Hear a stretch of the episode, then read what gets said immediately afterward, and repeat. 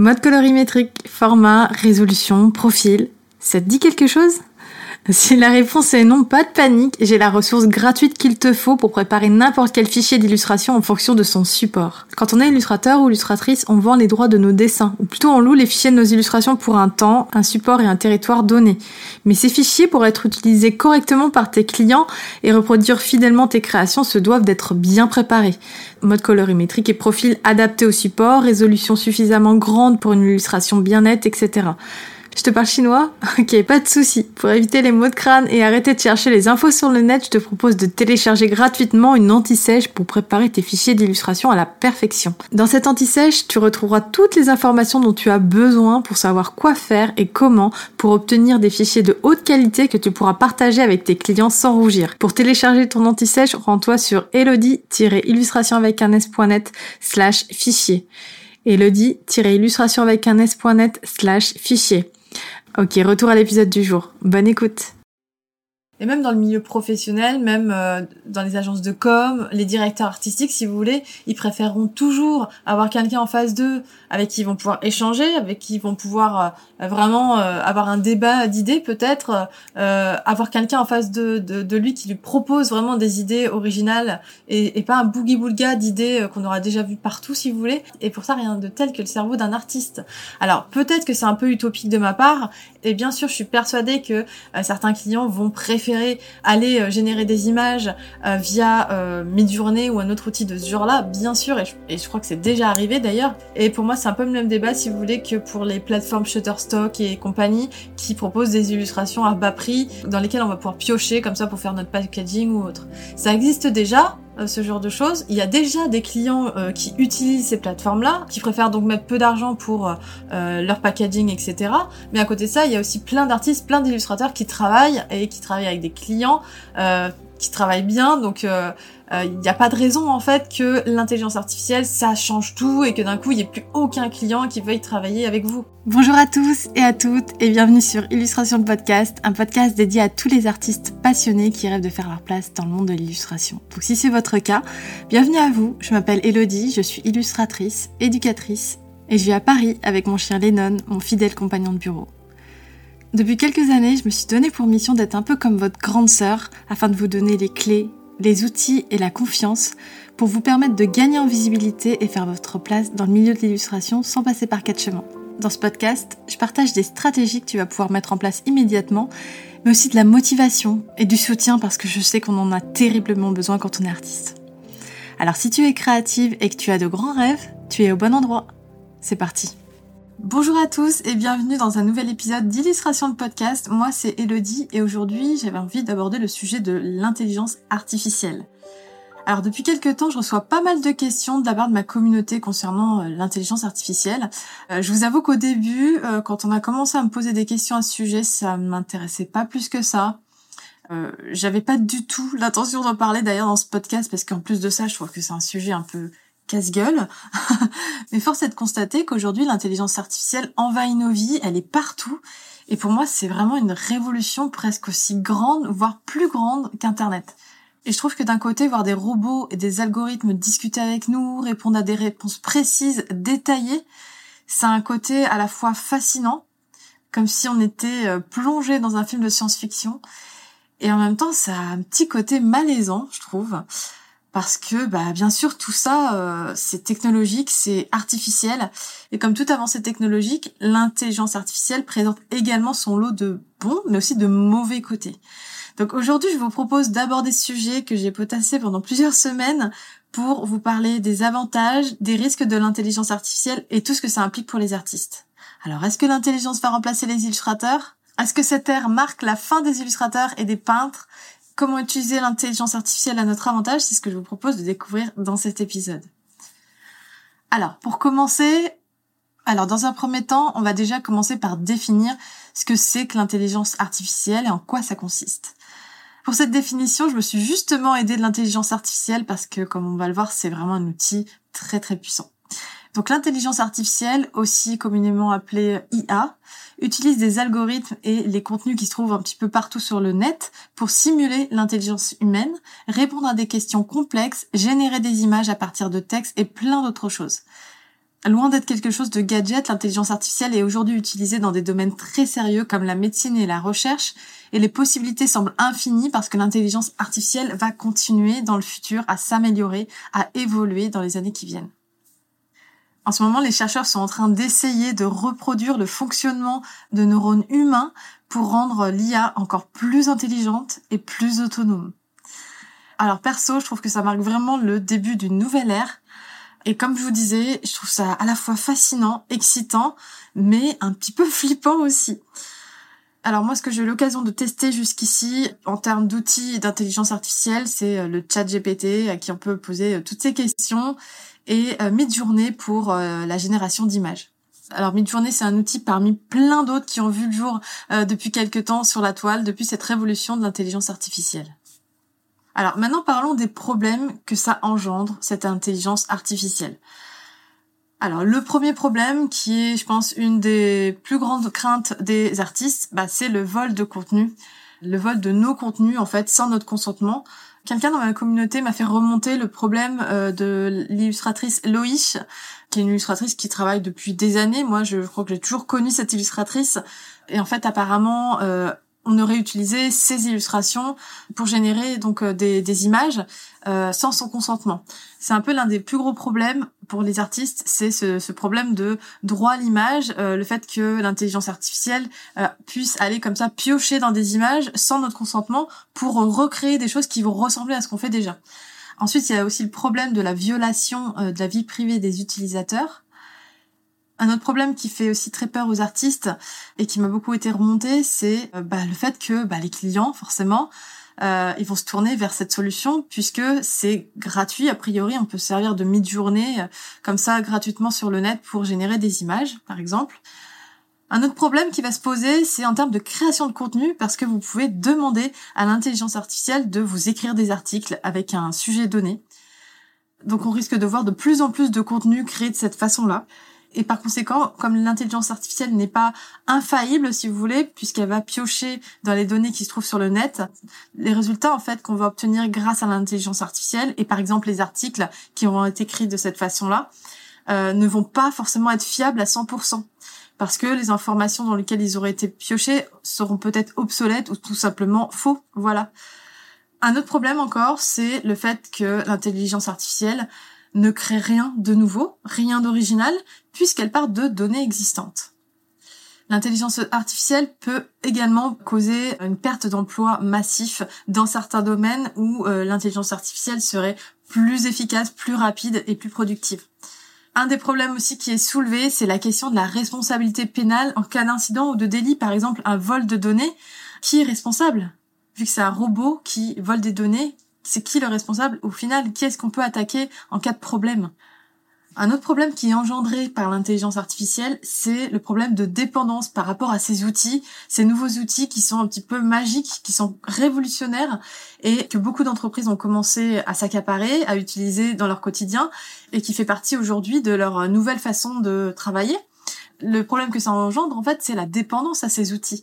Comment faire si du jour au lendemain l'intelligence artificielle n'existe plus, il y a un gros bug. Voilà, ça va vraiment créer euh, un gros manque, je pense. Et euh, donc ça aussi, c'est un problème qu'il faut euh, prendre en compte. Ok, alors maintenant, voilà, j'ai commencé par le pire du pire pour maintenant vous parler du meilleur. Qu'est-ce qu'on peut en attendre de l'intelligence artificielle en tant qu'artiste? Comment en tirer parti? Alors, je vais vous donner quelques exemples de domaines dans lesquels euh, l'intelligence artificielle peut vraiment vous aider à gagner du temps, à automatiser des tâches pour vous faciliter la vie. Alors, la première chose, c'est la création de compositions ou de croquis rapides. Moi, par exemple, c'est quelque chose que j'ai essayé avec l'outil Midjourney. Et en fait, vous rentrez à l'écrit ce que vous voulez créer comme image. Euh, par exemple, vous voulez un personnage dans une rue bondée le soir euh, à la tombée de la nuit et euh, dans une rue au Japon, par exemple, je n'importe quoi. Bah, vous écrivez ça dans Midjourney. En fait, il va vous composer plusieurs images comme ça avec des compositions différentes. Après, vous pouvez, voilà, demander des variantes. Enfin, c'est assez fou, quoi. donc voilà, le genre de choses que vous pouvez faire. Par exemple, quand vous avez un projet pour un client, vous pouvez travailler avec l'intelligence artificielle pour avoir plusieurs idées de composition, peut-être des compositions auxquelles vous auriez pas pensé, dans des angles de vue auxquels vous auriez pas pensé vous pouvez en fait travailler en binôme avec l'intelligence artificielle, c'est-à-dire que vous demandez un truc, ça vous fait popper quelque chose dans votre tête, vous retravaillez votre idée, vous lui redemandez quelque chose. Enfin, vous voyez, je pense qu'on peut vraiment jouer en, en mode ping-pong comme ça pour euh, essayer de d'aller plus vite dans euh, vos croquis, par exemple, dans vos compositions. L'intelligence artificielle est aussi euh, très efficace, par exemple, pour créer des motifs. Euh, elle peut aussi générer des personnages, toujours à partir de textes, pour obtenir des références euh, visuelles qui seront libres de droit. Par exemple, si vous voulez faire des illustrations réalistes, moi je sais que c'est quelque chose qui me parle, vu que je fais beaucoup de photomontage pour mes illustrations, je me dis ah bah voilà, là je vais peut-être pouvoir essayer de partir de photos comme ça, carrément de photos qui vont être vraiment ce que je recherche au lieu d'aller chercher à chaque fois l'image que je veux. Là de cette façon-là, je vais peut-être réussir à trouver des, des références qui correspondent à ce que je veux. Alors après, pour avoir fait des tests, il y a quand même un petit bémol. C'est pas parfait, bien sûr. C'est l'intelligence artificielle, c'est c'est pas humain, donc forcément il y a, des espèces de, de, de créations mutantes comme ça qui se créent des fois. Et par exemple, vous allez euh, générer une image qui va avoir euh, cinq doigts, ou alors euh, les, le bras va traverser une jambe. Enfin, je dis n'importe quoi. Il va y avoir une troisième oreille ou des trucs trop chelous. Mais bon, il faut savoir que voilà, c'est un outil qui quand même est encore en développement et il est quand même très très puissant. Donc là où ça peut être intéressant aussi d'utiliser l'intelligence artificielle dans le cadre d'une commande client, c'est pour effectuer des variations pour vos croquis, euh, pour vos illustrations, euh, éventuellement pour euh, faire des modifs rapidement sur un croquis, voilà, avant de passer des heures à faire une modif, proposer au client pour qu'il vous valide et ensuite vous pourrez passer à l'illustration finale, voyez.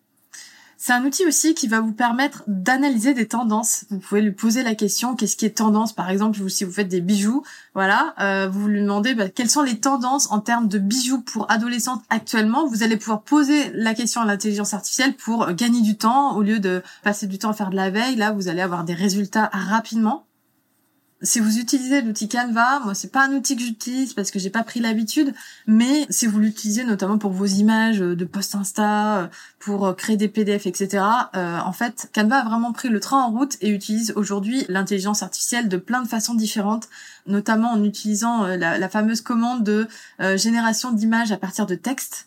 Il peut aussi rédiger des textes, faire des résumés, faire des légendes de posts pour les réseaux sociaux, créer des animations, traduire des textes, faire des mises en page de brochures à partir de vos images et plein d'autres choses encore. Donc franchement, c'est euh, assez bluffant. Si c'est un outil que vous utilisiez déjà pour euh, créer vos images de réseaux sociaux, à la base, c'était pour ça en fait que Canva a été créé. Bah maintenant vous allez pouvoir en plus l'utiliser pour créer vos légendes, en tout cas vous mâcher le travail comme ça pour vos légendes à partir d'un texte, d'un thème euh, ou d'une problématique. Alors quand j'ai commencé à réfléchir au contenu de cet épisode, je vous ai posé la question en story euh, via une boîte à questions pour vous demander qu'est-ce que vous aimeriez envie d'apprendre, qu'est-ce que vous aimeriez savoir par rapport à l'intelligence artificielle.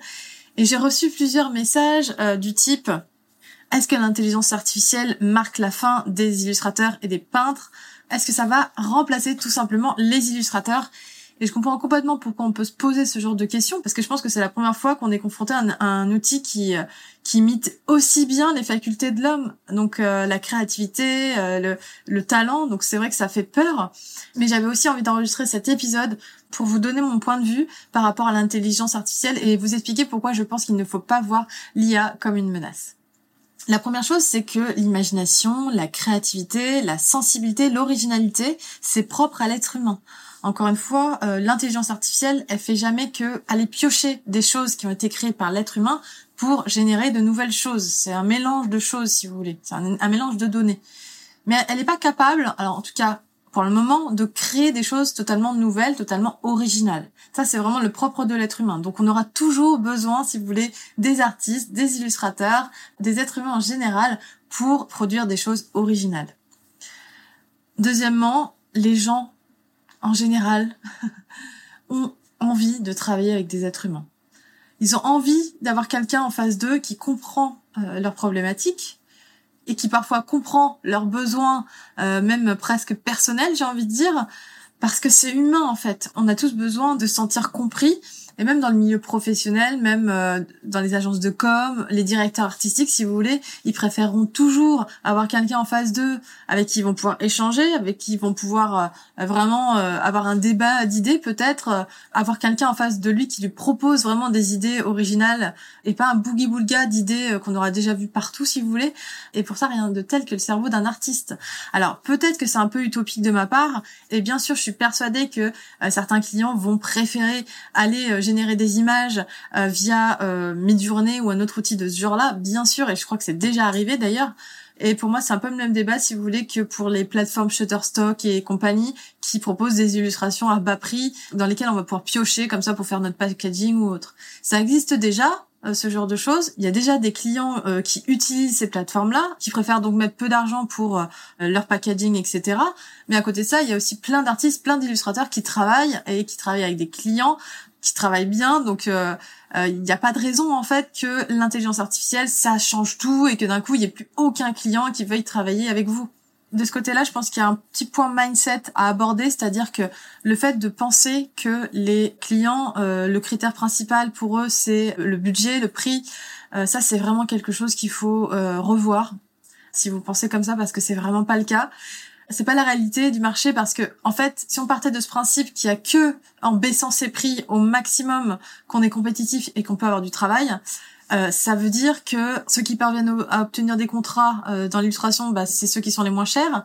Et donc forcément, bah, ils crèvent de faim vu qu'ils sont les moins chers et qu'ils pratiquent des, tarifs trop bas pour pouvoir en vivre. Vous voyez, c'est pas logique en fait. On voit bien que si on ouvre le site d'une agence d'illustrateurs euh, reconnue, on voit des projets d'illustration et qui sont réalisés par des vrais illustrateurs à la main ou sur Procreate ou autre, mais qui sont vraiment réalisés par des illustrateurs. Donc cette idée comme quoi il faut baisser ses prix, si vous pensez comme ça, j'ai vraiment envie de vous encourager à voir les choses différemment. Parce que la réalité du marché, c'est qu'il y a des illustrateurs qui vivent très bien de leur production aujourd'hui, qui ont des commandes avec des clients qui ont des budgets.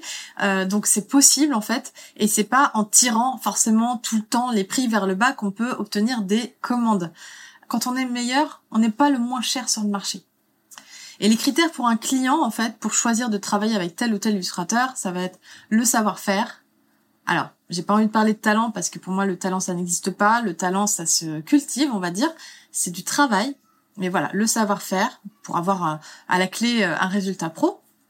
Le professionnalisme, le fait de faire une bonne première impression, euh, si on a de l'expérience, c'est encore mieux. Si tout semble carré, si la personne a l'air d'être chaleureuse, a l'air d'être agréable, c'est encore mieux. Donc la notoriété, évidemment, ça peut jouer en fonction de certains clients, en fonction des attentes de certains clients et des projets aussi qui euh, demandent plus ou moins grande notoriété. Donc voilà, ça c'est vraiment les seuls critères qui vaillent, si vous voulez, pour un client pour faire appel à un illustrateur. Pour moi, les clients qui font appel ou qui vont faire appel à l'intelligence artificielle, ce sont bien souvent les mêmes qui vont aller piocher leurs illustrations aujourd'hui sur Shutterstock ou euh, des sites du même genre à moindre prix. Donc non, je ne pense pas que le métier d'illustrateur soit un jour remplacé par l'intelligence artificielle. Euh, je pense aussi que moi, par exemple, ce que je vous disais, c'est que ça me mettait un peu mal à l'aise ces images générées par ordinateur parce que il y a quelque chose de mutant, enfin je sais pas comment dire, il y a un, petit côté qui met mal à l'aise et je suis sûre que je suis pas la seule dans ce cas-là. Alors même si je suis pas euh, réfractaire et je trouve ça génial encore une fois, je trouve ça fou euh, et fascinant, mais quand même, moi personnellement, je préférerais toujours le travail de quelqu'un qui a euh, pris du temps euh, chez lui avec ses petits crayons, ses petits pinceaux et qui a fait une illustration. Quoi. Enfin, il n'y a pas photo, voilà. Et euh, je pense que je suis pas la seule. Il faut pas oublier ce paramètre-là parce que pour vous, peut-être que si vous dessinez depuis longtemps, vous, vous trouvez ça banal. Enfin, vous dessinez, voilà, c'est vous réfléchissez même plus. Mais pour la plupart des gens qui dessinent pas, ben c'est un petit côté magique le dessin, c'est un petit côté euh, nostalgique, enfin voilà. Et forcément, ça met plus des paillettes dans les yeux si vous voulez un client, quelqu'un qui fait un dessin de ses mains que euh, quelqu'un qui euh, appuie sur un bouton pour faire un dessin. Alors après, il pourra peut-être y avoir des illustrateurs qui vont faire des portfolios comme ça, etc. Bien sûr, enfin ça, on n'est pas à l'abri. Mais vous savez, moi je pense que vraiment dans le business, quand on ment, quand on n'est pas transparent, en fait, ça finit toujours par savoir d'une façon ou d'une autre.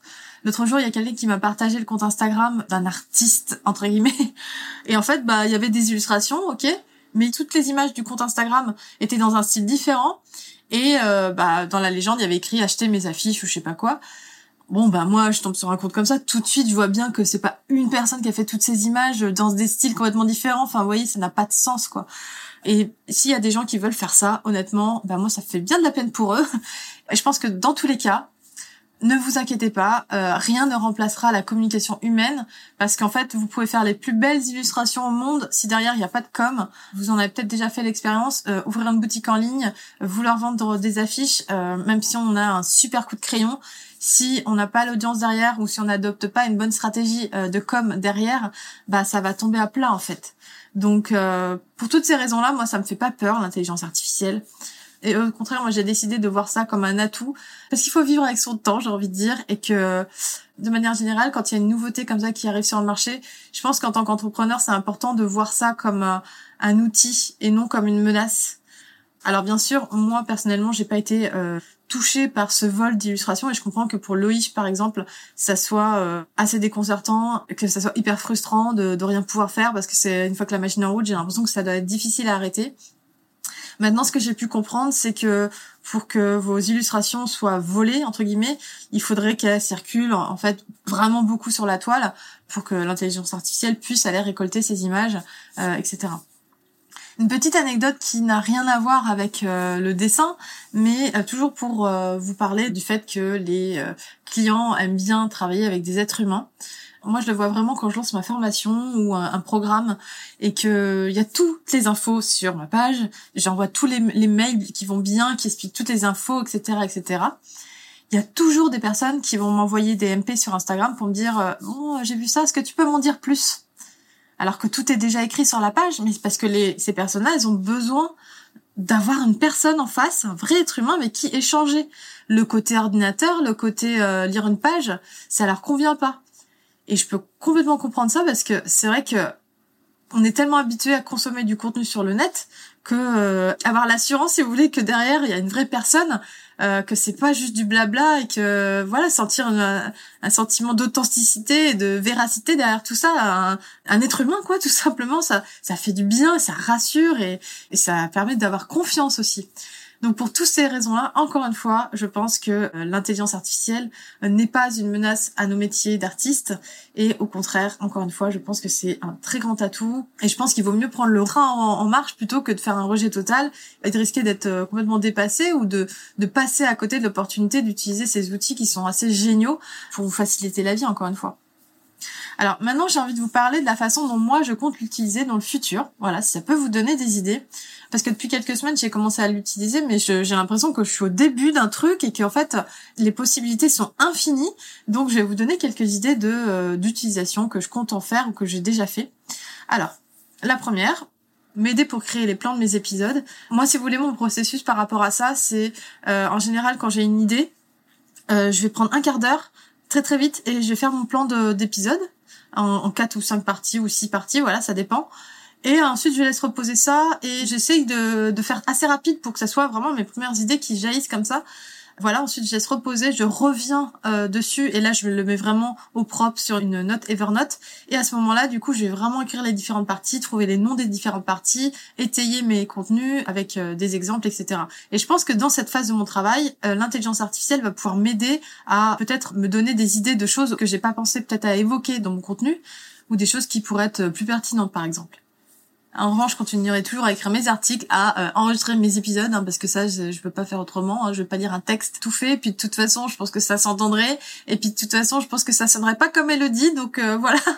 Mais euh, je pense que ça peut être un outil pour ça, pour la création de contenu, pour corriger les fautes d'orthographe aussi, parce que de temps en temps, je reçois des mails de personnes qui me disent ah bah au fait euh, je voulais te dire il y a des fautes d'orthographe des fois dans ta newsletter et tout je suis là bon j'ai beau les relire 15 fois mes mails mes articles etc le fait est que je suis pas le bécherel que je fais aussi des fautes de frappe des fautes d'étourderie que j'ai personne pour euh, checker tout ça derrière moi donc euh, je fais au mieux.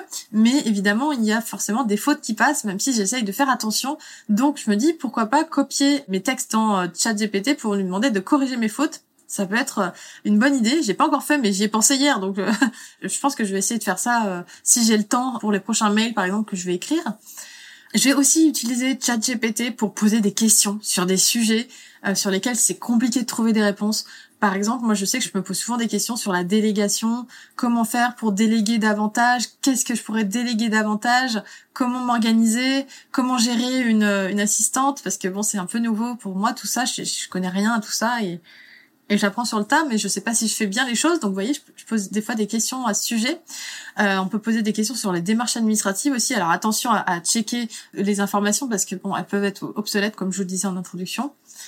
Créer des photos de référence de visage, créer des photos montage ou générer des images pour m'en servir de référence pour mes illustrations. Euh, M'aider à créer des compositions aussi, pourquoi pas. Donc voilà quelques idées pour vous inspirer et pour vous donner envie de prendre le train en marche et d'utiliser à votre tour l'intelligence artificielle si c'est pas déjà fait.